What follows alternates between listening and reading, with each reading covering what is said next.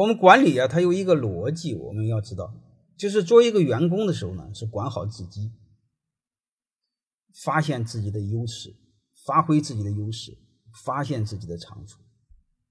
一旦做管理的时候，这个思路马上要颠倒过来，干什么呢？学会发现别人的长处，学会通过管好自己影响别人，从而管理别人，不是硬管。能听明白了吗？你们知道怎么做管理了吗？是这个逻辑。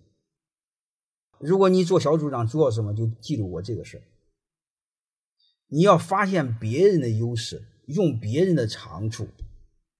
这时候你满眼不能不能再是自己牛逼，别人笨了。你做员工时候可以。你要靠这个找自信、找存在感。刚开始做管理者，最大的一个障碍就是感觉哪个员工都他娘的很笨，还不如我自己做呢。这是我们所有的人从员工到管理者这一步上不去的主要原因。刚当管理者的时候，一定把这个概念搞明白，满眼都是别人的优点，学会用别人的长处取得成绩。